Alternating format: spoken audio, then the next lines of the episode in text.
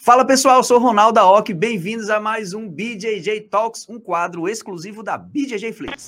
Mas antes de partir para o nosso episódio, não se esqueça de curtir esse vídeo, dá um likezinho aí rápido, compartilha também e se inscreve no canal, porque se inscrever no canal e ativando o sininho, você vai receber um BJJ Talks aí toda semana com um convidado super especial. Valeu?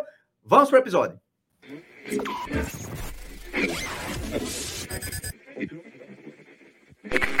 No episódio de hoje, a gente vai receber a maior de todos os tempos. E eu estou falando da minha amiga Bia Mesquita. E aí, Bia, seja bem-vinda. Obrigado aí pelo seu tempo de estar aqui com a gente mais uma vez. Ah, é sempre um prazer, Ronaldo. Obrigada, obrigada a vocês pelo convite sempre. O DJ Flix sempre inovando, plataforma aí mais bombada do jiu-jitsu. é então é sempre um prazer estar aqui com vocês. Que massa. E a foto? Gostou da foto? A foto? foto? Adorei. Eu amo essa foto. Eu acho essa foto muito legal. É um quadro que está aqui na, na, minha sala. Tem um no estúdio aqui tem quatro quadros aí. Um deles é esse seu aí. Também gostei Chique bastante. e esse dia que essa foto foi tirada, hein? On the beach foi massa, hein? Nossa, nem me fala. Que vontade para aquele lugar de novo, maravilhoso, né? comida boa, galera ah, animada. Nossa, foi um final de semana incrível. Foi massa. A gente tá querendo fazer uma segunda edição aí. Vamos ver. Ai, adorei. Me leva. É, você sabe que quando eu fiz a primeira edição, é, algumas pessoas que não sabiam o que era, né? Alguns lutadores e tal, enfim. Só que quando a gente começou a postar as coisas, né? Aí a galera ficou, poxa, me chama também. Meu Deus, como que eu não fui? Como, Patrick, como vai ter outro? O Patrick me mandou mensagem, mandou lá no BJ Flix. Ah, pô, eu quero ir também aí para esse negócio, hein? Eu acho, eu acho que ele já estava de olho em você, viu? Eu Olha, acho que ele capaz, você lá opa, não foi? Já devia estar, tá, ó, na mira. Exatamente, exatamente. E Bia, você estava falando para mim que você está em San Diego agora, né? Você resolveu Isso. voltar a morar aí, você já tinha morado um tempo, estava no Brasil. Isso. E voltou a morar aí. Por que essa escolha? Então, é, eu acho que aqui é, nos Estados Unidos é, tem mais oportunidades, né? Acho que não só de evento, como patrocínios, aulas, seminários. Na uhum. verdade, eu acho que o esporte aqui, ou bem ou mal, ele ainda é melhor, a visualização do esporte é melhor do que no Brasil. Apesar do jiu-jitsu ter vindo do Brasil, eu acho que aqui as pessoas investem muito mais. Eu acredito que até mesmo por causa da cultura americana. A cultura americana tem esse, esse lado esportista, né? Valorização é, tanto esporte. valorização do esporte total, porque ou bem ou mal o esporte ele dá faculdade para as crianças, adolescentes, uhum. escola. Então, eu acho que isso já vem um pouco da cultura americana. E então aqui a gente acaba tendo muito mais acesso a, a essas é, oportunidades. Uhum. Então eu morei, eu na verdade eu me demorei, né, no começo a me mudar para cá. Eu me mudei para cá só em 2018. Eu venho para cá para os Estados Unidos desde 2007, que foi Sim. o primeiro mundial aqui na América. E aí a Letícia, minha professora, se mudou em 2009, 2008 ela já veio, aí 2009 ela decidiu ficar de vez. E eu ficava nessa, indo e vindo, indo e vindo. Aí depois veio a Carol, Aí a Carol, a Carol Vidal, ela começou a morar Sim. aqui também. Aí todo mundo falava, nossa, eu, a Letícia, então, ela era, era a que mais perturbava. Você tem que vir, você tem que vir, você vai ser a última a apagar a luz lá no Brasil. Tá todo mundo aqui, não sei o quê. Uhum. ela perturbava. Mas eu sou muito apegada à minha família, né? Então, sempre foi muito difícil para mim essa é, lidar com a distância, né? Então, Sim. às vezes eu vinha, eu ficava três meses, voltava pro Brasil, ficava uhum. um, dois mil lá. E aí, em 2018, eu decidi me mudar milagrosamente falei, cara, eu vou tentar tirar meu green card, vou me mudar e ver como é que dá essa chance, essa oportunidade, né, para minha para uma oportunidade de vida, né? Porque acho que, por exemplo, Sim. o green card, em breve a cidadania americana, é uma coisa que eu posso dar uma oportunidade de vida para os meus filhos, é, para minha família, uhum. um dia se precisar de qualquer coisa, né? Até para investimentos, Sim. enfim. Uhum.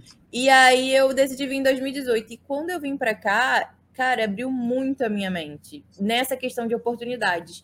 Hum, cara, nos meus primeiros seis meses aqui, eu já consegui me estabilizar. Tipo, eu tripliquei o, o valor de salário do que eu tinha de patrocínio, quase quadrupliquei por conta do valor do dólar. Eu recebia a mesma coisa que eu recebia no Brasil em real, eu comecei a receber aqui só que em dólar. Então, uhum. imagina na hora de, da conversão, esse tipo ficava sim, virava sim. muito mais. Uhum. E aí eu comecei a dar muito mais seminário. Era um tipo assim, dois seminários, às vezes por mês, ganhando em dólar. Então, e aí, tipo, acabou que com essa oportunidade foi muito mais fácil de eu conseguir ir e voltar do Brasil. Então, tipo, tu, toda vez que eu tava com saudade, eu arrumava uma desculpa para ir pro Brasil. Ah, é dia das mães. Vou lá pro Brasil Boa. passar o dia das mães e. Ah, é brasileiro, campeonato brasileiro. Vou lá lutar o brasileiro esse ano, né? Vou fazer uma coisa diferente. Então, eu acabei criando essa oportunidade porque Legal eu tinha uma remuneração muito melhor do que a que eu tinha no Brasil. Então a minha ida e vinda ficou muito mais tranquila, né? Com... Se fosse o contrário, ia ficar mais difícil, né? Você não ia conseguir ir para os Estados Unidos. É, praticamente impossível. Eu, tinha que, eu vinha para os Estados Unidos duas vezes por ano. Uhum. E aí, essas duas vezes por ano, eu tinha que ficar três meses, porque eu vinha para o PAN, que era em março, Sim. e ficava até o Mundial, em final de maio, junho. E aí depois eu vinha de novo, às vezes, ou no ADCC, ou no Mundial no Gui, que uhum. eram os intervalos que eu tinha duas vezes no ano. E Sim quando eu inverti isso, eu ia para o Brasil quatro vezes no ano. Então, tipo assim, eu ia e voltava muito mais vezes. Boa. E tinha. Uhum. Acaba, acabava que, tipo, ficava equivalente o tempo que eu ficava no Brasil e aqui, só uhum. que com muito mais facilidade e muito mais oportunidade, né? E aí é conseguir tirar meu green card e, e fazer as coisas legalizadas aqui, tipo, com questão de patrocínio, patrocínios americanos e tudo mais. Então, e fora os seminários. E quando eu ia para o Brasil, ainda dava seminário também, porque quando eu ia para o Brasil era tipo um evento. Então, tipo assim, é. ainda, ainda, melhorou a minha visibilidade no Brasil. Verdade. Então, com isso eu acabei, tipo assim, eu falei, cara, é melhor realmente morar aqui. Só que eu aí veio a pandemia em 2020 uhum. e aí eu voltei para o Brasil. Aí passei essa temporada toda no Brasil e decidi voltar só agora uhum. a morar aqui. Que foi bom, né? Que eu conheci o Patrick, me casei. É exatamente isso, exatamente isso. Você veio pro On The Beach, né? Fui pro On The Beach, lembra? É. Foi tudo ali na mesma Ou seja, você vai voltar numa condição mais interessante agora, né? Sim, e o Patrick vai morar aí, não vai? Como é que, como é, que é?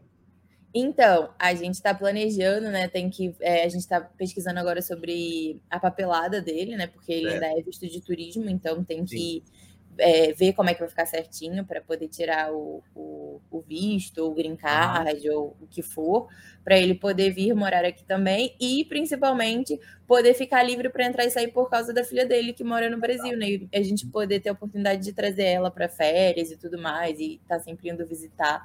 Então, agora a gente está nessa negociação com o advogado para ver qual a melhor é. estratégia para uhum. poder a gente ficar aqui de vez mesmo. Legal. É, ele, a filha dele é no Rio, é? Que ela mora? É, no Rio. Ela tá com quatro anos, então a gente tenta falar com ela quase todo dia, liga de vídeo e tudo mais. Ela tá, a gente tá louco para trazer ela. A gente foi pro Pankids em Orlando, Sim. e aí a gente foi naquela Universal Studios. A gente não teve coragem de ir na Disney, porque a gente falou que na Disney só quando ela tiver. Porque na Universo já foi uma tortura ver as coisas assim de criança, sabe? Ela fala, nossa, imagina a Valentina aqui. Ai, a Valentina ama isso. A Valentina... É... Então, é, realmente é bem é? difícil. Então, é, e aí, então, a gente quer realmente é, dar essa oportunidade para ela também de poder trazer ela, vir de férias Sim. e tal. Uhum. E quando for mais velha, também ter a oportunidade de fazer um intercâmbio. É, uhum. Ai, quero fazer faculdade cidade fora, ter, vai ter essa oportunidade, porque, consequentemente, a gente tendo green card de cidadania passa para ela automático. Então, ah, eu acho que a vida aqui acaba, vai acabar trazendo mais oportunidades para nossa família no Brasil também. Sim, sim. E você é do Rio, você nasceu no Rio, né? Sou do Rio, é. Sou carioca da Gema, nasci no carioca Rio. Carioca da Gema. Mas você cresceu onde? Saquarema, foi?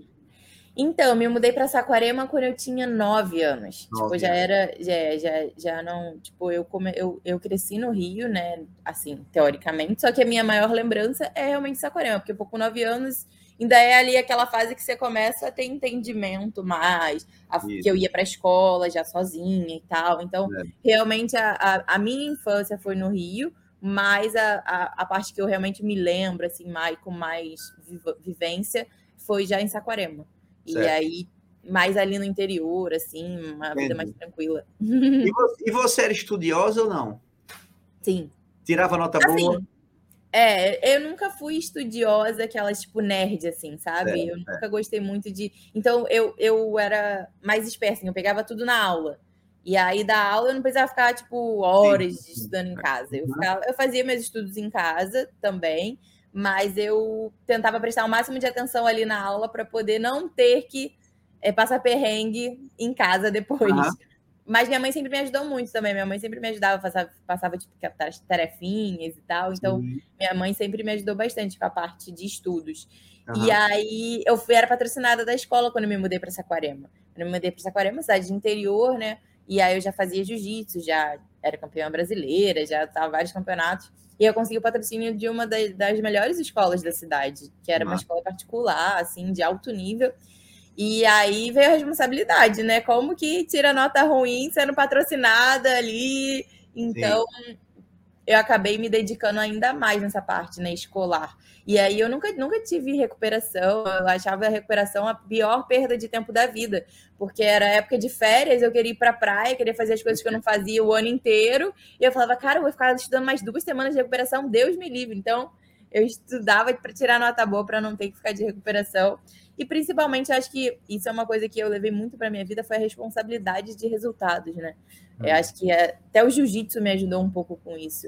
É, eu sempre quis mostrar que era importante dar uma, me dar uma oportunidade. Eu queria dar um retorno para as pessoas é. que me davam essa oportunidade. E foi assim na escola, assim no jiu-jitsu também. É, quando a Lê me, me, treinava, eu queria sempre mostrar resultado nas academias. Ah, quando, eu, quando eu me mudei para Saquarema, que eu fui treinar na, na Grace Maitá Saquarema, queria mostrar resultado. Então eu sempre fui meio tipo, para os meus pais, de que, tipo, cara, se dedicavam para caramba. Pô, meu pai corria uhum. para lá e para cá, pegava empréstimo para me levar para campeonato. Então eu sempre queria dar um retorno e o meu retorno, meu melhor retorno era em resultados. Resultado. Então, uhum. na escola foi muito assim também, né? Então, eu, eu achava que era tipo, não era, minha, não era mais que minha obrigação. Primeiro que, pô, estuda uma das coisas básicas da nossa vida, né? Se a gente não uhum. tem estudo, cara, a gente dificilmente vai ser quem a gente deseja, almeja uhum. ser quando a gente crescer. Certo. Então, ter resultado era o mínimo que eu podia fazer por uma coisa que era para o meu interesse Uhum. E uma coisa que eu tava ganhando, que era tipo um presente de graça. Então, tipo, eu, eu sempre tive muito essa mentalidade de responsabilidade, uhum. de trazer resultados, sabe? Sim. É isso é importante que você tá falando, assim, até para o pessoal mais jovem que escuta a gente, porque às vezes tem, tem gente que acha que, principalmente os mais novos, né? Que diz, não, vou me dedicar ao jiu-jitsu e mais nada da vida. Assim, eu, não, eu não preciso fazer mais nada. Nada, não precisa estudar. Jiu-jitsu é o milagre da vida, né? Só jiu-jitsu. É. E aí você é um exemplo claro de que não, isso não é verdade. Não, não é verdade. Eu, fui, eu, eu terminei os estudos assim, bem, fiz faculdade, fiz faculdade de educação física. Eu sempre falo disso, eu falo, fiz faculdade, fiz faculdade de educação física, porque, cara, a verdade é que a vida de atleta ela é uma incógnita. Se amanhã você tiver uma lesão, você tiver incapacitado é. de lutar, e aí o que, que você vai fazer da vida? Já era, que Sim. Tipo, então, ou bem ou mal, tipo, eu escolhi uma coisa que realmente tinha a ver com a minha carreira, que, pô, fiz jiu-jitsu a minha vida inteira. Então, educação física realmente era uma coisa que já tinha a ver, porque caso eu quisesse levar uma vida de expor pro, pro lado esportista, que foi o que eu fiz a vida inteira, era tá muito mais conectado. Na época eu tinha até um pouco de dúvida se eu queria fazer fisioterapia, nutrição, eu queria fazer alguma coisa que tivesse a ver. Quando eu era criança, não. Quando eu era criança, eu queria, ser, queria fazer direito e ser delegada. Achava que ia ser é. o máximo. Mas aí, com o tempo, eu via que eu não gostava de ler, eu falei, isso, da direito não vai dar certo. aí, no final das contas, eu falei, ah, vou na educação física, que já está no meio caminho andado. Isso. E aí, eu fui, me formei, cara, eu fiz curso de inglês, eu odiava isso, eu conto muito isso. Eu falo, cara, eu odiava fazer curso de inglês. Era tipo uma tortura minha mãe me mandar para o curso de inglês. Uhum. E eu tinha patrocínio. E aí a minha mãe falava, você tá ganhando um negócio de graça, você tipo tem que aproveitar a oportunidade que você tá tendo. Eu falava, mas eu não gosto, eu não entendo nada que eles falam lá. E, é por e, isso tipo, que você olha... tá rindo. Não, é exatamente. E, eu, e, ela falava, eu te ajudo, eu me ajudava nas lições e tal. Ela falava, cara, isso é uma tortura para mim, eu não quero ir, fazer um drama, né? E aí, hoje em dia, eu falo muito sobre ela. Eu falo, cara, graças a Deus que você me obrigou a ir. Porque se hoje eu tenho oportunidades aqui, onde eu moro hoje, nos Estados Unidos, que a uhum, língua é o uhum. inglês, eu falo, Exato. cara, é graças àqueles cursos lá, aqueles dias de terror, terror que eu passei quando eu era criança. Porque. Cara, mas. Desculpa, mas isso aí é tipo os dias de terror que você passa na faixa branca, né? Que você só apanha. São necessários, né? Exato, são necessários, exatamente isso. E eu falo, falo, cara, por mais que às vezes a gente ache que algumas coisas são desnecessárias no, em algum ponto da nossa vida, lá na frente você vai ver o quanto vai ser útil, né? O quanto vai ser relevante uhum. para o quanto vai te ajudar. E, cara, o curso de inglês é sem sombra de dúvidas, a, tipo assim, o mais a, a que notório, né, da minha, da minha vida, assim, porque eu, eu lembro o quanto eu detestava e eu sei o quanto hoje eu sou grata por ter feito o curso. Por mais que eu não, eu não cheguei a fazer o. Eu parei no intermediário para avançado, porque o, porque o curso fechou, na verdade, na, na minha cidade, né? E aí, como eu tinha patrocínio, o curso fechou, e eu já tinha começado a viajar para os Estados Unidos, eu acabei não. Aprendeu não dando, não, é, eu aprendi, eu já, já sabia o básico e aprendi a comunicação na, na ida e vinda, na, na viagem, que é a melhor maneira também, né? Claro, também. Mas, cara, me facilitou muito e me trouxe muita oportunidade quando eu, quando eu comecei a vir também. Porque, cara, eu vinha, dava seminário, sabia me comunicar, eu não passava perrengue. Então, tipo assim, eu via, e aí eu vi o quanto foi valioso, porque, cara, eu via a galera, tipo, no perrengue, no, dificuldade para pedir uma comida. Então, eu acho que são coisas assim que é, são aprendizados que eu levo para a vida e que eu tento compartilhar ao máximo, porque para as pessoas entenderem que, cara, não é só treinar. E outra, tipo, comunicação, você tem que ter estudo, você tem que saber falar, você tem que saber, Sim. tipo, é, se comunicar, é, abrange de todos os assuntos, porque quando você for dar uma entrevista, quando você sentar numa mesa com um patrocinador que está querendo Sim. investir dinheiro, você tem que saber se comunicar, você tem que saber falar, você tem que saber se expressar. Então, acho que tudo isso são coisas que, tipo, cara, é, muito vai muito além de só treinar no tatame, porque muitas vezes não adianta só você ter resultado. Se você Sim. não é uma pessoa comunicativa, carismática, que sabe se expressar, sabe, cara, você não vai estar no auge, você não vai, quer dizer, você não vai estar ali na mídia, né, na, no, é. no, no, no, relevo. Exatamente. E outra coisa que é importante, né? É, eu, eu, às vezes eu vejo muito atleta, ele foca muito na carreira de lutador dele, né? De luta, né? Ah, vou ser lutador, vou lutar, eu quero lutar, beleza. Sim. Só que é, é, ele esquece um pouquinho do que há em torno daquilo ali e do que vai sobrar depois que essa carreira acabar, né? Exatamente. Então, é como você falou, poxa, eu tenho que saber dar entrevista, eu tenho que saber tratar as pessoas, né? Eu tenho que ser uma pessoa legal, porque depois que você deixar de ganhar, você vai ser quem? Quem vai sobrar, né? Qual é a pessoa que vai sobrar? Né, para as outras pessoas. É, porque é... a carreira de atleta é a carreira de atleta é outra que imagina a entrevista. a carreira de atleta, ela, ela tem uma ela tem um limite. Você não vai ser atleta até seus 60 anos. A carreira de atleta, ela em certo ponto, cara, o corpo não aguenta, você não, não tem como. É tipo é impossível. Então, a carreira a carreira de atleta no auge, ela tem um limite. Por mais que você goste de competir, vai continuar não, competindo não, por hobby, troca, é uma transição totalmente diferente. Exatamente. Então, se a gente parar para pensar, a carreira de atleta é o quê? Vamos botar dos 18, que é a fase adulta, uhum. até os 37, 38, 40, quando já tá tipo lá passando, tipo um meia dúzia tá de que a gente pode tá colocar. Lá o Megaton, né? O Megaton tá lá. Tipo, é, porque o bem ou mal, cara, quem passa dos 40, tipo, é, é, é raro, não é normal de se ver. Então, não tipo, é, é. vamos botar aí que dos 18 aos 40 são 22 anos de, de, de auge. Cara, e aí? Cara, você vai uma vida inteira tem você, você pode uma, vamos botar a média de natalidade de, de mortalidade, seus que 80 anos, uhum. tá 22 você foi atleta e os outros maioria do tempo, você vai, quem você vai ser, quem você vai se tornar. Exatamente. Então, tipo, acho que isso conta muito é, é, fora do tatame, né? E, e, muita coisa que a gente aprende no tatame que a gente leva para a vida, mas que não você não pode tipo só ficar focado em ah, só treinar, treinar, cara, você tem que Sim. você tem que saber quem você vai ser depois dali. Eu falo muito isso porque tipo, eu nunca gostei muito de dar aula. É, assim, nunca foi, tipo, uma paixão. Só que é engraçado, porque eu gosto muito de seminário. Eu amo dar seminário, mas eu não gosto de dar, de dar aula todo dia, da responsabilidade, daquele tipo de aprendizado, assim. Sim, e eu sim. gosto de dar aula de competição, que é muito do que eu vivo.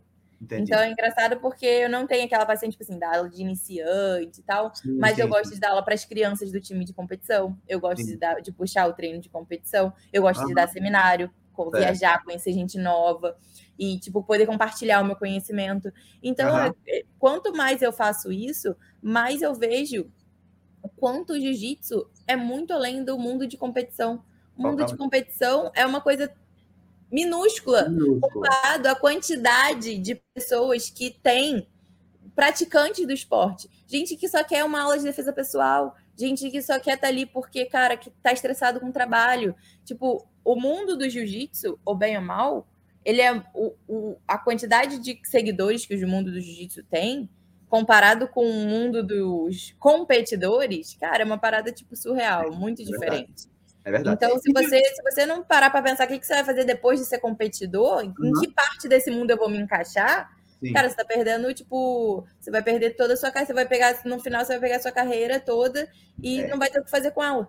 Exatamente. E aí não percebe, né? Porque isso vai passar e quando você se der conta, já passou e o do já tempo. É tarde, está atrasado no tempo.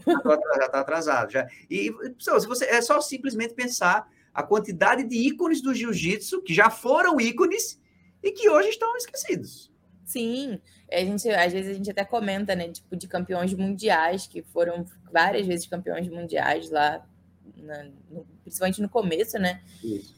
E pessoas que, tipo assim, que ninguém nem, nem lembra mais, não se fala mais, não sabe para onde tá, o que tá fazendo, tipo, Exatamente. de que vive. Então eu falo, nossa, tipo, eu, é uma coisa que eu tenho muito medo. Eu falo, cara, eu espero que, tipo, eu consiga levar o, o, o que eu fiz pro jiu-jitsu até hoje, consiga levar pro resto da minha vida. Porque, cara, me dedicar uma vida, se dedicar uma vida inteira por amor a alguma coisa, que é, tipo, é o amor que eu tenho pelo jiu-jitsu e em algum momento da minha vida deixar isso é, ser apagado é uma coisa que me assusta um pouco às vezes. Porque certo. eu falo, cara, tipo assim, a minha vida inteira, cara, e não só a minha vida, cara, a vida dos meus pais, todo, todo, todo o tempo que eu abdiquei de estar perto da minha família, tudo que eu já fiz até aqui, um dia eu, por algum momento, eu fazer alguma coisa que eu sair dessa rota que, e, e ser esquecida, falando, não, pelo amor de Deus, deixa eu continuar aqui uhum. fazendo alguma coisa, de alguma maneira, ser lembrada uhum. e, e, e, poder continuar contribuindo, porque, cara, eu acho que eu, eu acompanhei, acho que isso muito, a, o quanto o esporte feminino cresceu também, né? E eu vi isso vivendo. Tipo, cada campeonato que eu ia, mais meninas inscritas, mais lutas na. Cara, o último mundial que eu lutei, que foi o do, de dezembro do ano passado, a minha chave tinham duas chaves. Minha categoria tinha duas chaves. Eu nunca, tipo, tinha passado por isso como faixa preta, principalmente. É, você, você, é do tempo que faixa preta lutava com marrom, porque não tinha faixa preta. Exatamente, exatamente. Então, tipo, era junto, duas categorias mistas. Quando eu peguei minha faixa marrom, eu já tava lutando com as faixa preta casca é. grossa, tipo assim, de anos de faixa preta. Exatamente. Então, e aí no meu último, tinham duas tinham duas chaves de meninos, lotado de meninas, faixas uhum. pretas. Então, tipo assim, cara, eu vi o quanto o esporte cresceu e eu bem ou mal me sinto parte contribuinte desse crescimento. Então, acho que é, é, é, foi uma coisa muito grande para chegar até aqui e de repente não fazer mais parte disso, sabe? Por mais que não seja lutando, eu acho que tem muito mais coisas que eu possa continuar fazendo. Sim. Bia, você é uma remanescente. Vou usar essa palavra. Você é uma remanescente, né? Porque, assim, quantas já lutaram com você em mundiais, faixa preta, e que nem lutam mais? Muitas, muitas que não lutam mais, outras que viraram professor é, outras que nem vivem mais do jiu-jitsu. Vivem mais do jiu-jitsu, é, e você tá aí, né? E me diz uma coisa, mas fala dos teus planos aí, porque eu tô vendo que você é, tá, vai lutar DCC, você já tá nesse caminho aí de MMA, você quer lutar MMA, como é que tá isso? Então, quero, tenho, tenho tentado me manter treinando, né? Fazer um pouco de Muay Thai, boxe ali, porque eu acho que isso vai me ajudar bastante quando eu fizer a transição, né? Eu já tô treinando no Gui esse ano inteiro, só fiz competições no Gui, já tinha, já era o meu plano, né? Fazer só no Gui esse ano, para no final do ano fazer a estreia no MMA. E o ADCC provavelmente vai ser o meu último, né? Antes da minha transição completa para MMA. Porque é muito difícil, assim, sabe, Ronaldo? Tipo assim, eu Você levei. Você parou muito... de lutar pano? Sim. Por enquanto. Até deu uma louca na minha cabeça. Não, Mas sim, talvez é evento porque, de luta casada, né? Talvez. É porque é talvez assim, porque é muito difícil. Tipo, eu tive que tomar essa decisão porque senão eu nunca ia dar esse próximo passo para minha carreira de MMA, do, no MMA, que é o que eu quero agora, sim, sim. sabe? Porque sempre eu ia ter algum outro campeonato. Era sempre, ah, é só mais um mundial. Ah, não, só mais essa luta casada. Ah, não, só mais esse evento. E sempre tem evento. Então, tipo assim, eu tô, em, eu tô adiando essa ida para MMA, cara, sem brincadeira, já tem uns é de fala? cinco a, 3 a 5 anos que eu já, tipo, tinha isso em mente. De, tipo assim, não, quero fazer a transição, quero fazer... Mas eu, tipo, o comodismo, não, é, não, não sei nem se é exatamente comodismo, mas o meu calendário de vida era baseado, sempre foi baseado no, no calendário do jiu-jitsu. Ah, não, em janeiro eu tenho o europeu, Em Isso. março eu tenho PAN, em abril eu tenho World Pro, em Isso. junho eu tenho Mundial, depois em setembro tem o ADCC ou, ou, ou começa a temporada de Nogi. Então, assim, a minha vida foi essa sempre. Então, tipo assim, era difícil de, tipo assim, de me desligar desse calendário. Tudo, né?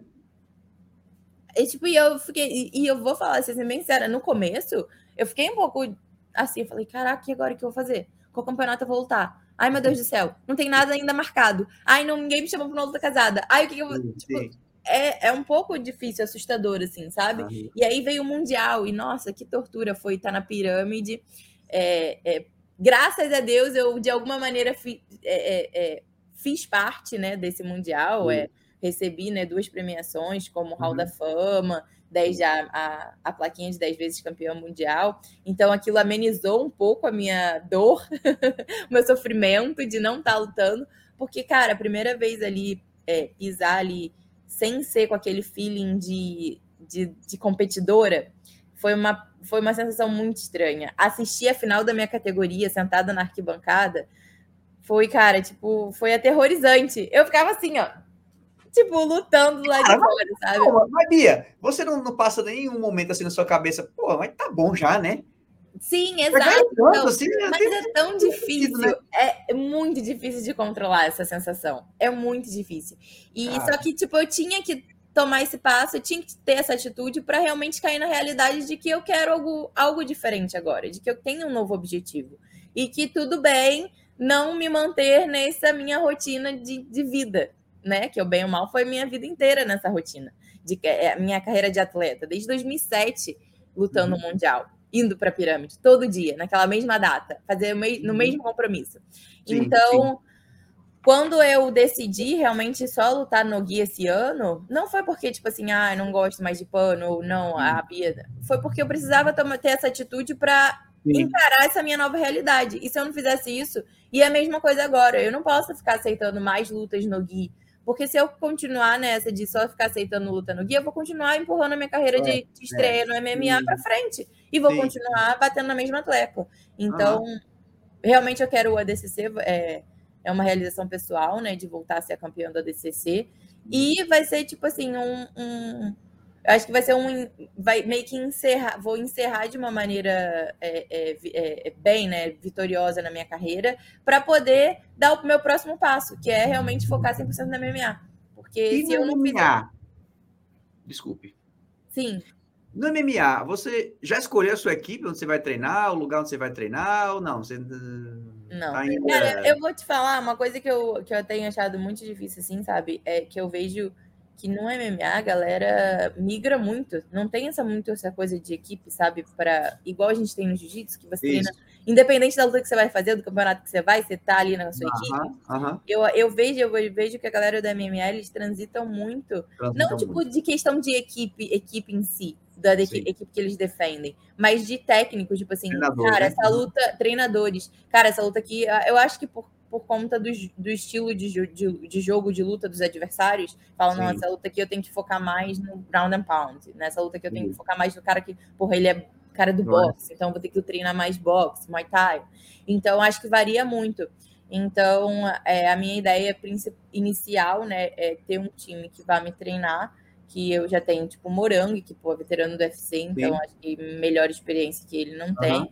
A Lê, que me acompanha a vida inteira, de Gui, no Gui, e eu vou, e eu ainda estou estudando quem vai ser o, o, meu coach de Muay Thai, o boxing, que é ainda o que eu ainda não tenho certeza. Que eu já fiz algum, fiz aulas com vários treinadores, né? E mas ainda não me decidi quem realmente eu vou, em quem eu vou ficar nessa, nessa área. E aí vai depender muito também de qual evento eu vou lutar, de manager, essas coisas assim, para ver em qual equipe que eu vou me encaixar melhor, mas ainda não decidi qual vai é ser. É difícil, né, Bia? Porque é um universo tão desconhecido também, né? Que você está entrando. Então, Muito. um monte de gente diferente, né? Tem que ir bem com calma. Totalmente mesmo. diferente. É, eu acho que é, é, questão de tipo de aprendizado também, né? Porque no jiu-jitsu eu já sabia quais eram as fases que eu tinha que encarar, né? Pré-competição.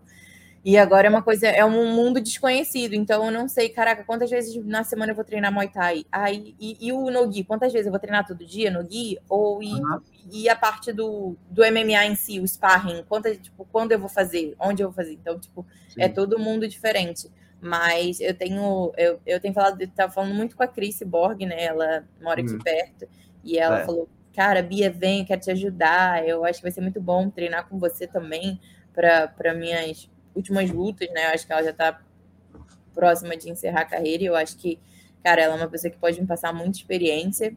Então, tô só esperando para ver qual vai ser o calendário dela, para ver se eu vou lá, né? E também esperar passar o DCC para ir lá pegar essa experiência, entender entender mais um pouco né, desse mundo. Pô, acho que a Cris, melhor que uhum. brasileiros, tem mais experiência do que qualquer outra. É então, tenho certeza que vai ser uma, um bom, um bom start para eu entender melhor esse novo universo. Com certeza. E me fala uma coisa, como é que tá do ADCC em relação ao peso, Bia? Eu tô vendo que você tá bem ativa assim, mantendo o shape aí, né? tá sofrendo? Como é que tá? Cara, sempre a minha guerra com a balança é sempre a pior de todas, eu acho, né? É, não importa a categoria que eu lute, eu falei, cara, não é possível, gente, não importa a categoria, sempre tô na guerra da balança. E, cara, mas o ADCC sempre foi o campeonato realmente mais difícil para eu bater o peso, porque 60 é. quilos só tem duas hum. categorias, né? A gente. É todo dia a gente fala, fala, toda vez que eu tenho oportunidade, eu falo com o Mo sobre isso. Ele fala, cara, Bia, eu uhum. quero muito botar outra categoria, mas eu preciso de aprovações e tal. Isso. E porque, cara, 60 e acima é uma discrepância muito grande, né? É, e tem menina, muita menina, né, que se enquadraria nessas categorias e se tivessem mais. Não é questão de que não tem. Entendi. Mas 60 para mim sempre foi muito difícil. Eu luto de leve, né? Que é 64 de kimono. Mas aí de kimono. Aí de sem kimono eu batia 62,5. Lá no World Pro eu batia 62 de sem kimono. Que já era, tipo assim, já bem difícil. Já era um peso difícil. E sabe, né? Os últimos quilos já são uma guerra. Então imagina depois desses últimos mais 2 quilos. O ADCC sempre foi realmente o campeonato mais complicado de eu bater peso por realmente ser uma, um, um, peso um pouco abaixo do que eu tô, do que eu me mantinha. Uhum. E acho que com o passar do tempo, ficando mais velho, fui o metabolismo vai desacelerando, eu não sei, vai, parece que vai ficando mais torturoso, mais Fica difícil. mais difícil. Mas... É, e, e, vou falar uma coisa que ninguém que gosta de que está fazendo dieta gosta de ouvir ou de conversar, que é de comida. Não, mas eu, eu vou ah, falar. Viaja... Não, peraí, calma. Você viaja para vários países, vários locais, assim. Eu sei que você gosta de comer, certo? Muito.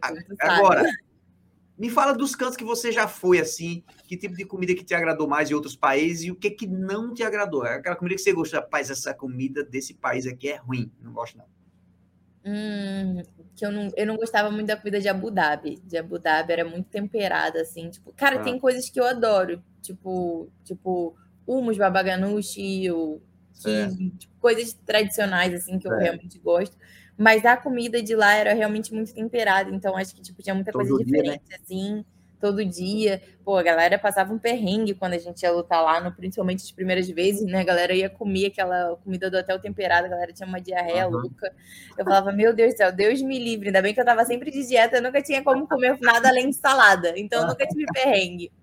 Mas, é, é, assim, tipo, eu não tenho muito problema com, com falar de comida, porque eu gosto de, de comer saudável também. Então, tipo assim, fazer dieta para mim é ruim na questão de quantidade e não é. de qualidade. Porque eu gosto de comer bem, eu gosto de comer salada, verduras, frutas. Eu gosto, cara, não sou ruim de comer. Tu sabe que eu como bem. Uhum. E, quando eu fui aí em Natal, uma das realmente, acho que agora voltando a, a, um dos melhores lugares que eu já comi, comida aí de Natal, meu Deus do céu. Olha aí.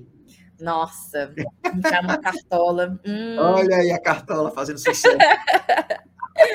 eu acho que foi um dos lugares que eu já comi melhor, assim. Foi que quando massa. eu fui para aí. Uhum. Comi muito bem. Mas, cara, tipo assim. Lagosta. Hum. Hum, nossa, aquele, aquela, aquele jantar que a gente teve no BJ, no uhum. BJ lá da, da On The, the Beach, meu Deus do céu. Foi muito bom. Meu Deus do céu. Só de lembrar, já aguei aqui. Estados Unidos, porque Estados Unidos, assim, é claro, tem todo tipo de comida, né? Mas a oferta de junk food, né? A oferta de comida mais pesada no supermercado, em todo canto, é, é muito, é, né? muito grande. Tipo, cara, tem muita comida, tipo, assim, que eu gosto aqui, cara. Tipo, porque principalmente aqui em San Diego a gente tá muito perto do México. Então eu gosto muito da comida mexicana, que é muito boa ah, aqui. Legal. É, cara, In-N-Out, que é o melhor hambúrguer para mim, assim, que tem uns outros artesanais também, que é muito gostoso.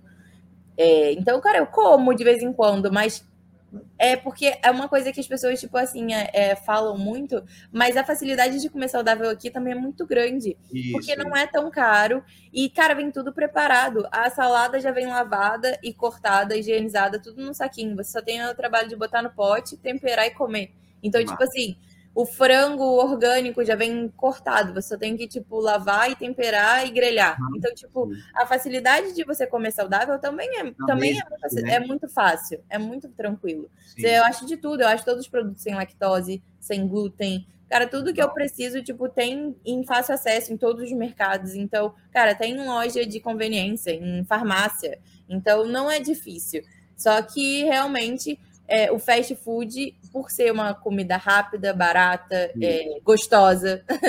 então, uhum. é, é, mas é realmente questão de escolhas. Então, mas eu não tenho esse problema porque, cara, eu não passo perrengue para fazer dieta porque eu gosto de comer saudável, eu gosto de comer, tipo, de tudo, assim, sabe? Mas a minha, o meu problema realmente, tipo assim, por exemplo, agora, para com a perda de peso para descer, é a quantidade. Porque eu me limito muito à quantidade. É tipo, é salada, tipo assim, é carboidrato, tipo, é duas colherzinhas de carboidrato proteína, 100 gramas, 150 no máximo. Então, tipo assim, a quantidade quando diminui, que eu gosto de comer. É, qual tipo de comida que você. Qual prato que você gosta? Prato cheio. Tipo assim, o prato cheio é aquele que eu gosto. Então, tipo, cara, quando começa o prato a ficar vazio, aquilo vai, vai, vai me machucando. É, é o famoso prato de pedreiro. Exatamente, aquela montanha de não dá para ver do outro lado. Tipo, eu gosto de comer mesmo bastante. Uhum. E muitas vezes as pessoas me perguntam até, Bia, o que, que é coisa que você mais quer comer depois da dieta? Cara, é, não, não tem nada específico. Assim, cara, eu quero comer um hambúrguer, uma pizza. Eu falo, Sim. cara, eu quero comer comida de verdade. Quero ah, comer um pratão de macarrão, um pratão de arroz com feijão. Tipo, é comer comida mesmo, tipo, em quantidade, comida de verdade. Não só, tipo, salada, verduras, enfim. É sim, é comer sim, comida mesmo. Legal, legal. É, essa uhum. questão da alimentação, ela era ela, para o atleta, né, ela é importante, né? Porque tem, uma, tem a questão da performance também, né? Não é só você sim. querer ou gostar, né? Então, daí que entra o nutricionista que vai dizer qual, perguntar qual é o seu objetivo, para a partir daí tá. você começar a traçar ali o seu plano alimentar, né? Então, eu acho que é papel do atleta, se ele quer ser atleta profissional, ele não é ele fazer a dieta, é o que você falou, é ele aprender a comer as coisas que fazem bem. Sim, eu fal... cara, eu falei sobre isso ontem com uma aluna lá na academia, a Ania. Ela é, cara, ela é muito forte, ela é muito talentosa, só que ela come muito errado. E aí ela tinha passado o dia inteiro sem comer, treinando forte, pesado, e a bicha é forte. Eu falei, meu Deus, como você consegue ser forte assim? Você nem Imagina come. Começo. Que isso? E aí ela, quando acabou de comer, ela foi num fast food. E aí, daqui a pouco vem ela com nuggets na mão, frito. Ah, falei, o que você tá fazendo? Ah, peraí, ela, ela tem quantos anos?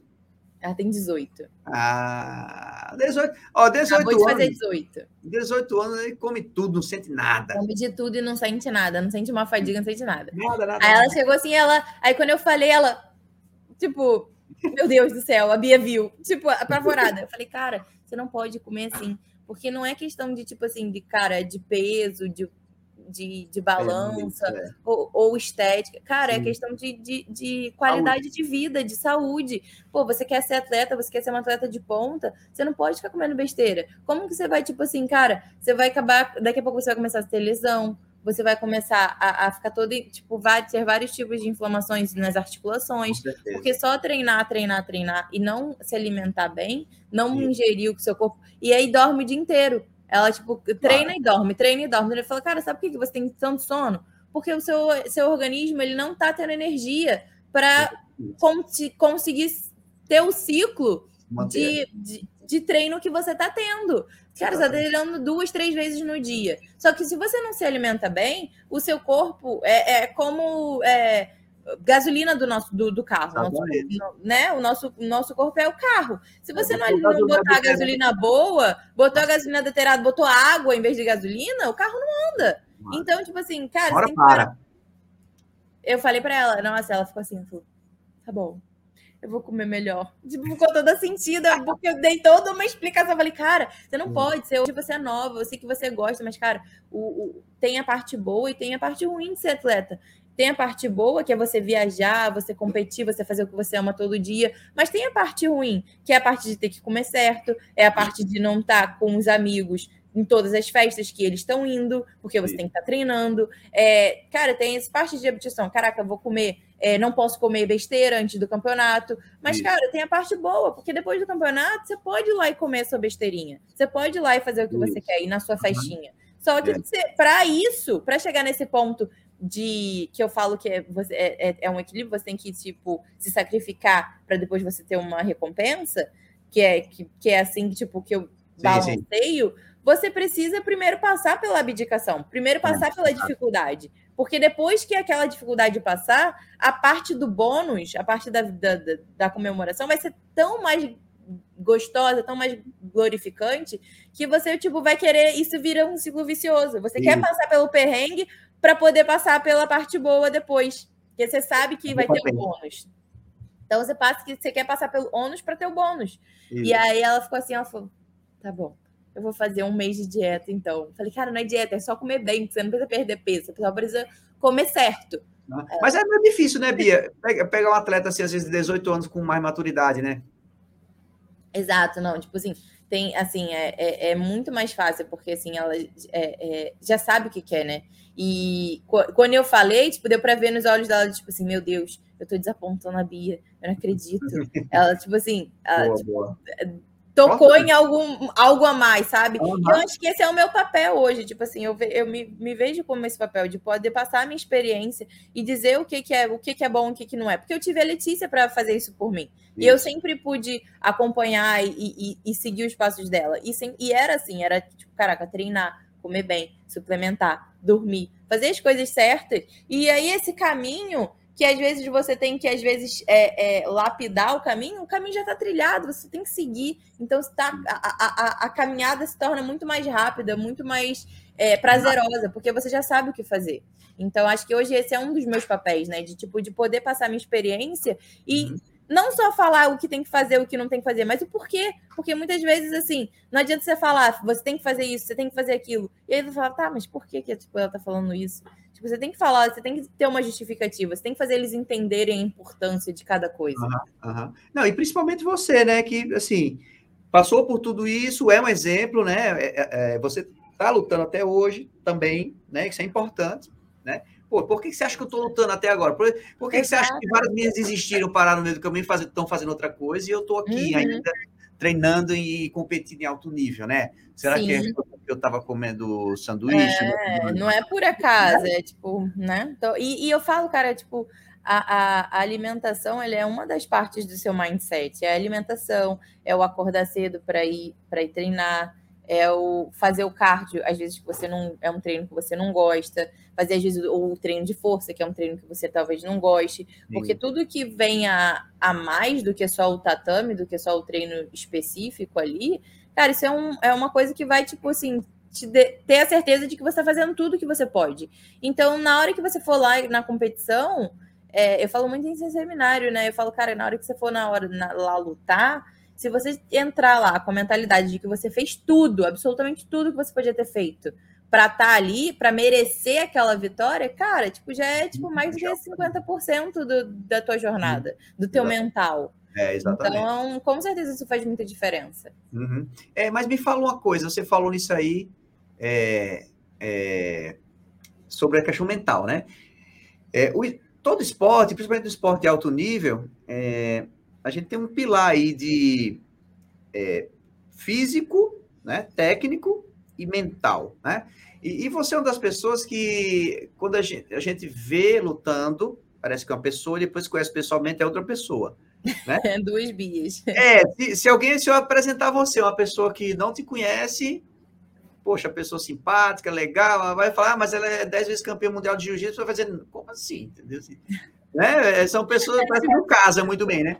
Então, é, eu vejo que um dos aspectos seu, posso estar errado, estou lhe perguntando isso para você me dizer, mas talvez um aspecto interessante é, que eu observei em relação a você é que quando você vai lutar, assim, você vira outra pessoa, né? Você veste aquela armadura ali e você se concentra muito que você vira uma outra pessoa, sua fisionomia muda, assim. Sim. É importantíssimo, né? A gente sabe disso, mas me fala um pouco desse aspecto mental, para te manter ainda no alto nível, né, até hoje, né? É, eu acho que, cara, tipo, isso foi uma coisa que eu aprendi naturalmente, né? Eu acho que é muito disso, né, que, do, que eu falei agora, de, de me focar e saber que eu fiz tudo para estar tá ali e mentalizar isso. Eu mentalizo muito, eu acho que eu, eu, eu, eu tenho muito, muita confiança no poder da mentalização, né, de, de ter certeza de tudo que eu fiz, mentalizar a vitória. E, cara, é, é, o bem ou mal, aquilo ali é, é o meu trabalho, é o meu momento de, de, de trabalho, né, cara? Eu passei às, às, vezes a gente passa, tipo, por exemplo, agora por ADCC, são dois meses, são oito semanas de camp, para poder você ir lá e ter, às vezes, dez minutos de luta, ou, tipo, dois dias de competição. Então, se você não tiver 100% ali para aquele único momento, os outros dois meses que passaram para trás, você está sendo jogado fora, você está jogando uhum. no lixo.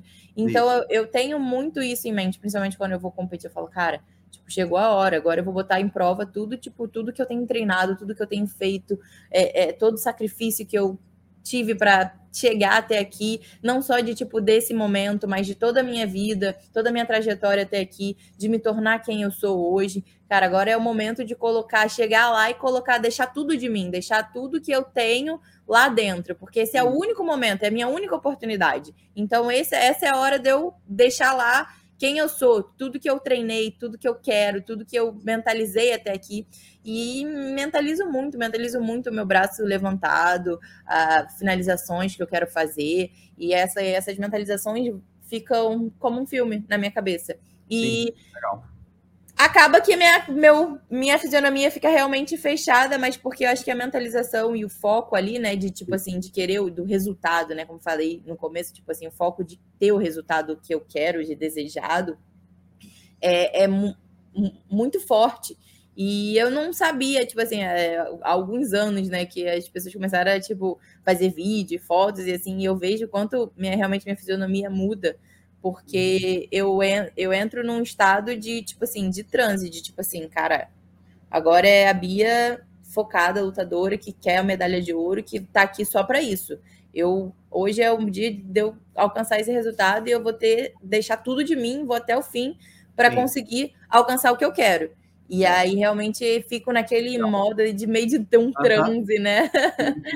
É, na verdade, para o lutador são muitas coisas que podem passar pela cabeça, né? Porque você tem a sua vida pessoal, que é que uhum. dependendo, é, dependendo do que você está passando lá fora, também vem coisas ali na sua cabeça. Com e certeza. aí tem a hora da luta, a hora daquela luta, tem o evento como um todo, né? Existem as lesões, né? Existe é, o quanto você treinou ou não treinou, porque às vezes você não treina muito, você fica com aquele na cabeça, pô, não treinei uhum.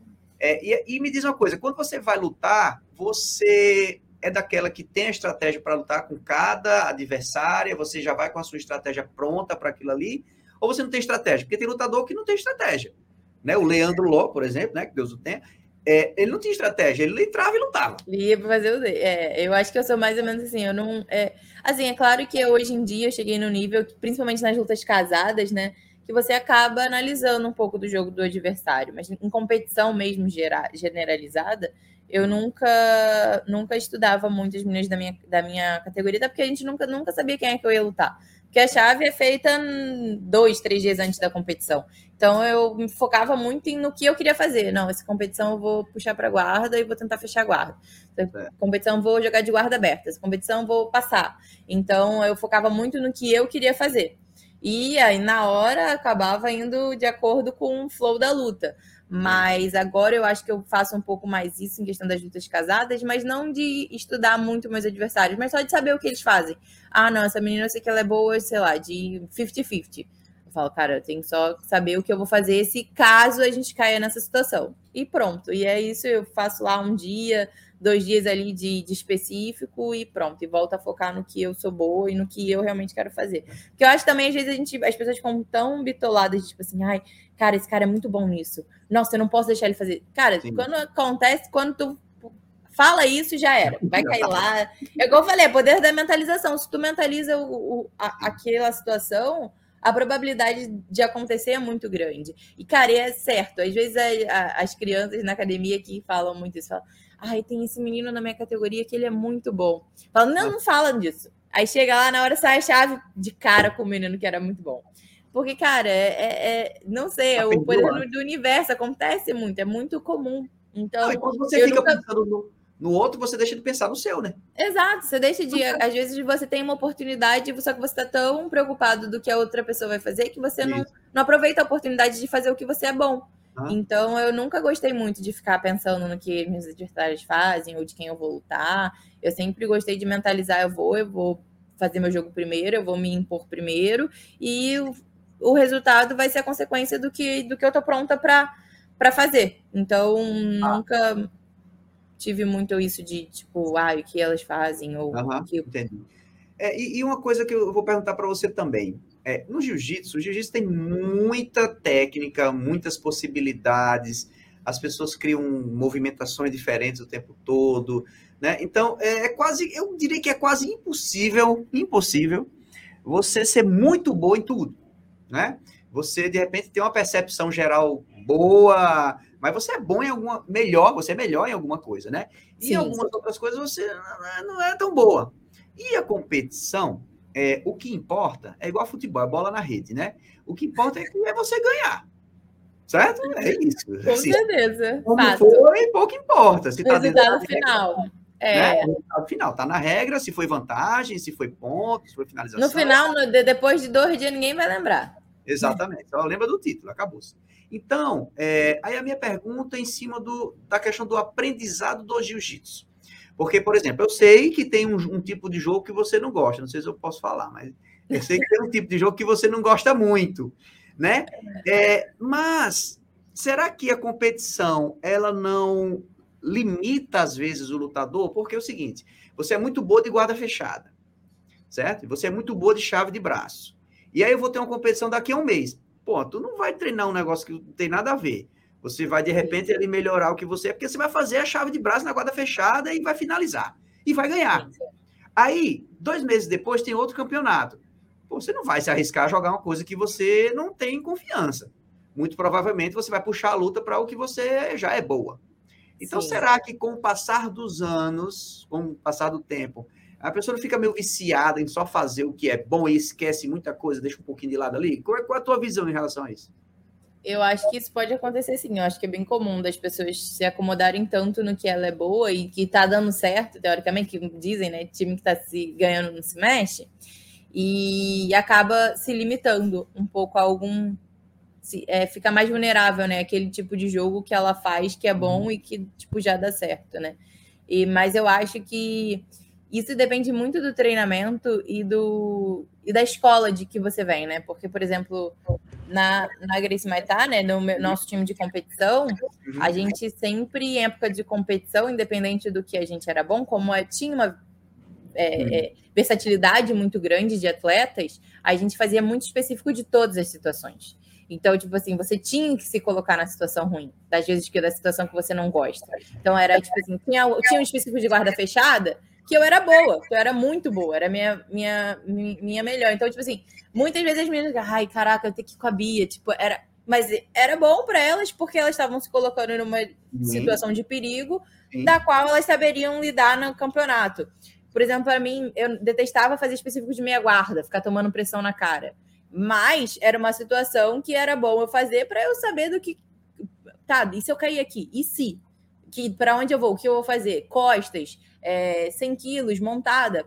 Então, eu acho que isso fez a, é, é, é, treino de queda só, pegar, começar já com single leg, começar já ali só para derrubar. Então, acho que esses treinos fizeram com que a gente acabasse estar tá sempre adaptado. E era sempre treino de competição.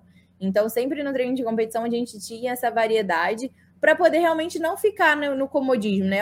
Claro que se eu chegasse na hora da luta, eu tivesse a oportunidade de botar na minha guarda fechada, eu ia botar na guarda fechada, eu não ia ficar trocando queda. Então, realmente, é, isso me fez eu, meu jogo se manter mediano, né, em, em todas as áreas, mas e continuar treinando. E muitas vezes, quando eu me caí em situações, em alguns específicos, que eu, tipo assim, eu falava, caralho, tipo, terror e pânico. Eu falava, caraca, tipo, não fiz nada nessa situação. E aí isso me despertava o interesse de querer, tipo, caraca, não, acho que eu preciso trabalhar um pouco melhor. Tipo, pô, aí eu ia para Letícia, eu falei, cara, Lê, tive muita dificuldade nessa situação. O que você acha que eu posso fazer daqui? E aí começava a trabalhar em cima daquela situação. Mas eu acho realmente que o atleta ele tem que ter uma posição de conforto, que é uma posição que seja muito boa dele, mas uhum. ele não pode deixar em esquecimento todas as outras áreas. É, eu, eu tive um erro, né? Que, tipo, eu comecei a passar guarda depois de faixa marrom. Eu, até a minha faixa marrom, eu, tipo assim, como minha guarda fechada era muito, muito boa, eu só queria fazer guarda. E aí, às vezes, eu raspava. Quando eu me vi em situação ruim em cima, tipo assim, falava, caraca, tipo assim, agora eu vou ter que passar guarda. Eu dava um jeito de ficar por baixo de novo. Sim, sim. De alguma maneira eu dava um jeito de voltar a fazer guarda, que, tipo, era muito louco, porque, caraca, tipo, eu posso que passar, coisa, eu posso ir para as costas, eu posso fazer tanta coisa. E eu queria voltar para guarda. Tipo assim, teoricamente regredi, né? Porque eu tinha acabado de raspar. Então, isso foi uma deficiência minha, até mais ou menos ali a faixa marrom, mas, tipo, justamente o que você falou, pelo medo de às vezes arriscar uma coisa nova, né? Sim. E aí, hoje em dia, tipo, eu gosto, ando gostando muito mais de passar do que de fazer guarda. É claro que fazer guarda ainda continua sendo a minha situação de segurança, né? Fazer guarda é. fechada e tudo mais. Você Já foi construído isso, né? É, com, é uma questão de conforto. Mas eu jogo, até pelas minhas últimas lutas, né? Eu tenho jogado muito mais de passagem por cima do é. que de fazendo guarda mesmo. Então, acho que é mesmo uma questão de variar, tipo, queda e tudo mais. Eu treinei minha vida inteira por cima, assim, tipo, em pé. Só que, tipo, como eu era muito boa de guarda, chegava no campeonato, as meninas da minha categoria também puxavam para guarda, então era disputa de quem vai puxar para guarda primeiro. Isso. Então, só que com o tempo, e eu acho que isso foi uma coisa que me ajudou a me manter no topo, eu vi que não dava para ficar, tipo, disputando quem vai puxar para guarda primeiro. Então, eu comecei a falar, cara, tipo, cara, eu vou ter que começar. Puxou junto, eu vou subir, vou passar. E isso começou a me forçar a criar esse meu novo jogo de passagem, que uhum. se tornou uma coisa, um, um, um, jogo forte hoje. Eu, eu tenho passagens muito boas, né?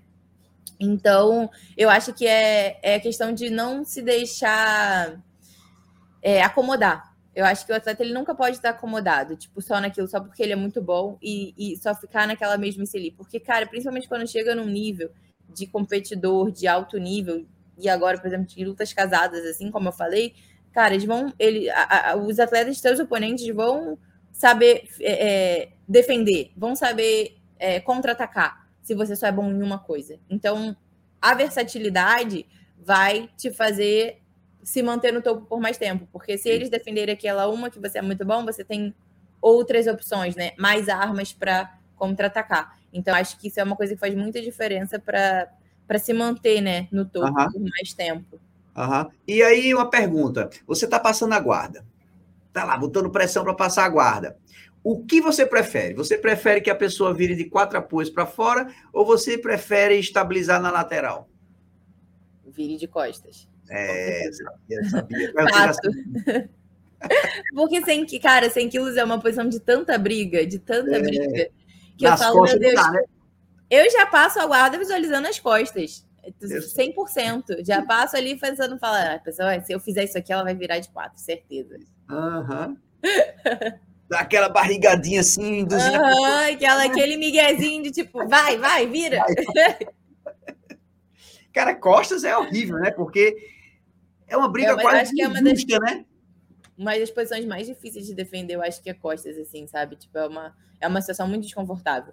Porque quando você vê. Você, nas outras situações todas, eu acho, você está brigando de frente, então você está vendo o que está se passando, o que está acontecendo. Quando a pessoa pega as suas costas, você, tipo assim, tem. Você só tem tato. A visibilidade você não. Você perde. a visualização do que está acontecendo. Então, acho que é uma das situações mais difíceis, uma das posições mais difíceis de defesa. Eu acho que é costa. Aí, mas aí entra outra pergunta. Você prefere chave de braço ou estrangulamento? Ah, é chave de braço ainda é a chave de braço. Né? Chave de braço, com certeza. A chave de braço, eu acho que ela é muito mais eficiente, porque às vezes estrangulamento ah, tem pessoas que resistem mais, tem pessoas que batem mais rápido, tem outras que vão sentir mais o pescoço, outras que vão sentir mais o, o, o blood choke, né, que fala. Então, eu acho que a, a, a questão do pescoço, de, de, estrangulamento, ela tem uma variedade muito maior do que a de braço. É. Porque por mais que a pessoa seja flexível, às vezes, no, no bra, na chave de braço, cara, é uma articulação, então, tipo, não tem como. Em algum momento vai vai pegar mais, sabe? Tipo, eu acho sim. que é uma finalização mais rápida, digamos assim, sim, sim, do que às vezes na... o, o estrangulamento. É, é, bate na dor, né? É, e, é. e me diz uma coisa, e tudo é importante, claro, mas na chave de braço na guarda, né? Você que é especialista que gosta muito. Eu sei que tudo é importante, mas assim, cara, isso aqui é, uma das, porra, é muito importante, talvez mais do que os outros. O que é mais importante na hora de aplicar um armlock, uma chave de braço reta ali dentro da guarda? Eu acho que da guarda, acho que o mais importante é, é, é o desequilíbrio. Porque se você não desequilibra a pessoa para poder fazer o armlock, ela vai te amassar. E aí uhum. amassou, cara, é, tipo, é uma a briga fica muito maior. Mas Quando você desequilibra, você tá falando é para entrar a chave ou depois que deu a chave? Depois que deu a chave. Depois que já tá no armlock, você tem que dizer que continuar desequilibrando, porque se você só desequilibra para passar a perna e depois relaxa, é. a pessoa vem vai te ah. amassar. Hum. Se você se você continua empurrando, eu falo muito, depois que passa a perna da cabeça, continuar pesando como se quisesse botar o pé no chão, vai é. manter a pessoa desequilibrada e consequentemente dificultar dela te amassar e dobrar o braço para defender o armlock. Então acho que isso é, uma, é um detalhe muito importante, subir Legal. a perna do quadril, nunca deixar no perto do quadril, sempre subir para para as costas e a do, da cabeça sempre pesar no pescoço para manter a pessoa é, é, pendulada para o lado, pro lado que você quer. Então você entra essa chave de braço lá, pô, e aí você começa meio que desequilibrar como se fosse uma raspagem mesmo. Você vai com a mão na perna e fica ali meio que desequilibrando para ela se concentrar no equilíbrio e ao mesmo tempo você pegar o braço, é isso?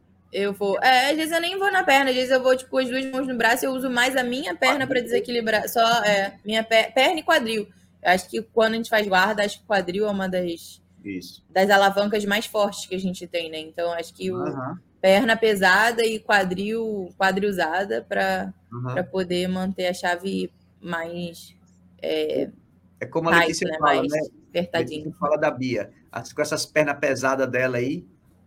Ai, você reclama da minha perna. Essa bicha que tem uma perna pesada. Nem é tanto assim, vai, tô perdendo peso ainda. Você tá com quantos quilos agora? Agora eu tô com 66. 66, bicho. Caraca, sério. 66 ainda. Ainda falta quatro semanas. 66. 6 quilos. Calculando bem, vai, 2 quilos por semana, assim, vai dar tudo certo. Chega lá na. Eu falo, eu falo, eu falo, cara, tudo depende dos cálculos que você faz. Qual a sua meta? Se o objetivo, ó, 2 quilos por semana, ainda vai sobrar uma semana.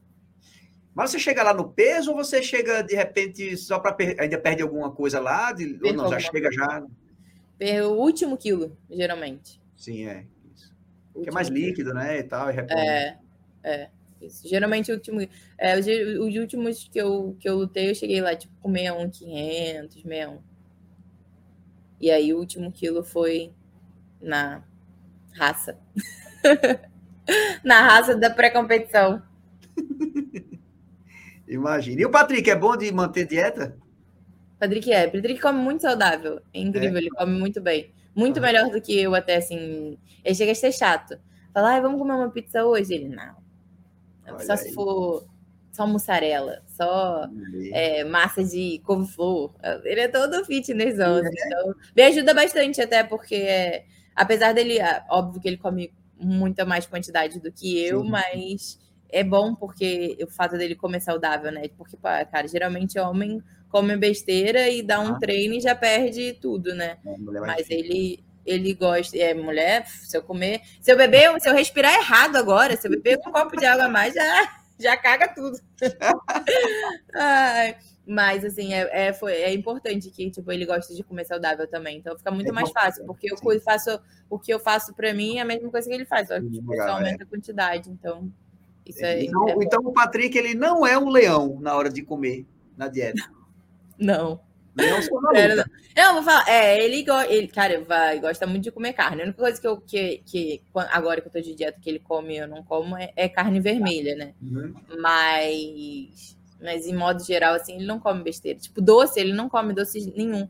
Enquanto ah, eu sou uma formiga, ele não come zero doce, não gosta. Tipo assim, só come. É fit. Aí, fit chocolate amargo, não sei quantos por cento cacau, aí ele come. Boa, Agora, boa. se for doce, doce mesmo que, que eu amo, né? Uhum. Ele não come. E como é que tá a recuperação da cirurgia dele que ele fez aí recentemente, né? Tá bem? Então, é graças a Deus, é, agora fez completou quatro meses, né, da cirurgia uhum. e graças a Deus ele tá conseguindo treinar bem, tá tipo tá, tá performando bem melhor agora, né, sem dor. Uhum. Porque o começo é, é, acho que o começo do pós-cirúrgico é que é o mais difícil, né? Porque sempre tem dor é. e tem insegurança. insegurança. Além da insegurança, vem reflexo da dor. Então, quanto mais você sente dor, mais inseguro você fica. Então, fica nessa balança, tipo assim, fica bem ruim, né? E aí eu acho que isso era o que era pior para ele no começo. Uhum, uhum. E aí agora já tá. É, é, melhorou nessa fase de, de dor aguda e tudo mais, passou. Uhum. Então, com o treino, ele tá se sentindo muito mais confiante. E agora é um mês pro campeonato, ele tá treinando pra caramba já e não tá, tipo, sentindo. Então, acho que agora chegou no momento de, tipo assim, de tipo, que fortaleceu essa insegurança. De, tipo assim, não, caraca, agora eu tô treinando bem, tô treinando forte, tô fazendo preparação física, tô fazendo, tô fazendo todos os treinos que eu queria e não tô tendo dor. Então, ah. tipo, significa que tá na, na fase boa, né? E Sim. até os médicos que fizeram a cirurgia dele falou, cara, para a cirurgia que tu fez e o estágio que tu tá sem dor, treinando pra caramba, tipo, ah, tá acelerando, tá, tipo assim, tá um ano na frente uhum. do, de, uma cirurgia, de uma cirurgia normal dessa. Cara, quatro meses é pouco. É, que o, o esperado era realmente de recuperação dessa cirurgia de um ano a um ano e meio. Caramba. Pra estar 100%, assim, voltar a treinar, tipo assim, cara, tô zerado. E, Sim. pô, tem quatro meses e ele já tá bem. Óbvio que, tipo, fazendo, faz fisioterapia para poder, pô, faz banheira de gelo toda semana. Ele é, tipo, bitolado. Ele é disciplinado pra cuidar, né? Ele é, ele é bitolado com treino, faz tudo direitinho, assim, Nossa. faz elástico, faz. Quando ele não podia treinar jiu-jitsu ainda, ele fazia duas, três vezes preparação física, fazia bicicleta, fazia um monte de coisas, tipo assim, ele tava o tempo todo que eu, tipo, tinha um treino, ele tava fazendo alguma coisa que ele é. poderia fazer, que, uhum. que, seria tipo um treino, né? Sim. Então, acho que isso, com certeza, ajudou bastante a acelerar a recuperação dele. Essa legal, legal. De estar tá focado, né? Com uma missão, né? Que é o ADCC, que é um campeonato que ele está vibrando para lutar. Sim, sim, sim. A expectativa é muito grande, né? Porque, é, como a gente já falou antes, né? O ADCC, essa edição do ADCC vai ser a maior de todos os tempos, né?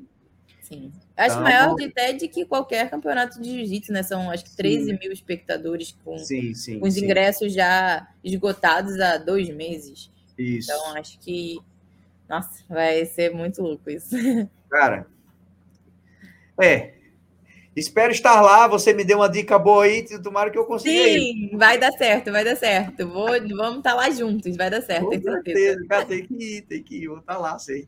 Guilherme, eu queria te agradecer aí por Ai, hoje. Obrigada, Cara, obrigada a você. Foi massa poder conversar com você de novo. Você é uma pessoa Sempre maravilhoso estar aqui. E espero que você saia com a vitória no ADCC. Espero que Ai, eu esteja lá para torcer pessoalmente. E espero também que você consiga aí uma brecha para via Natal de novo, né? Sim, certeza. Depois, no final do ano, tô aí no Brasil, vamos marcar, vou aí comer aquela cartola, ah, por favor. Obrigada.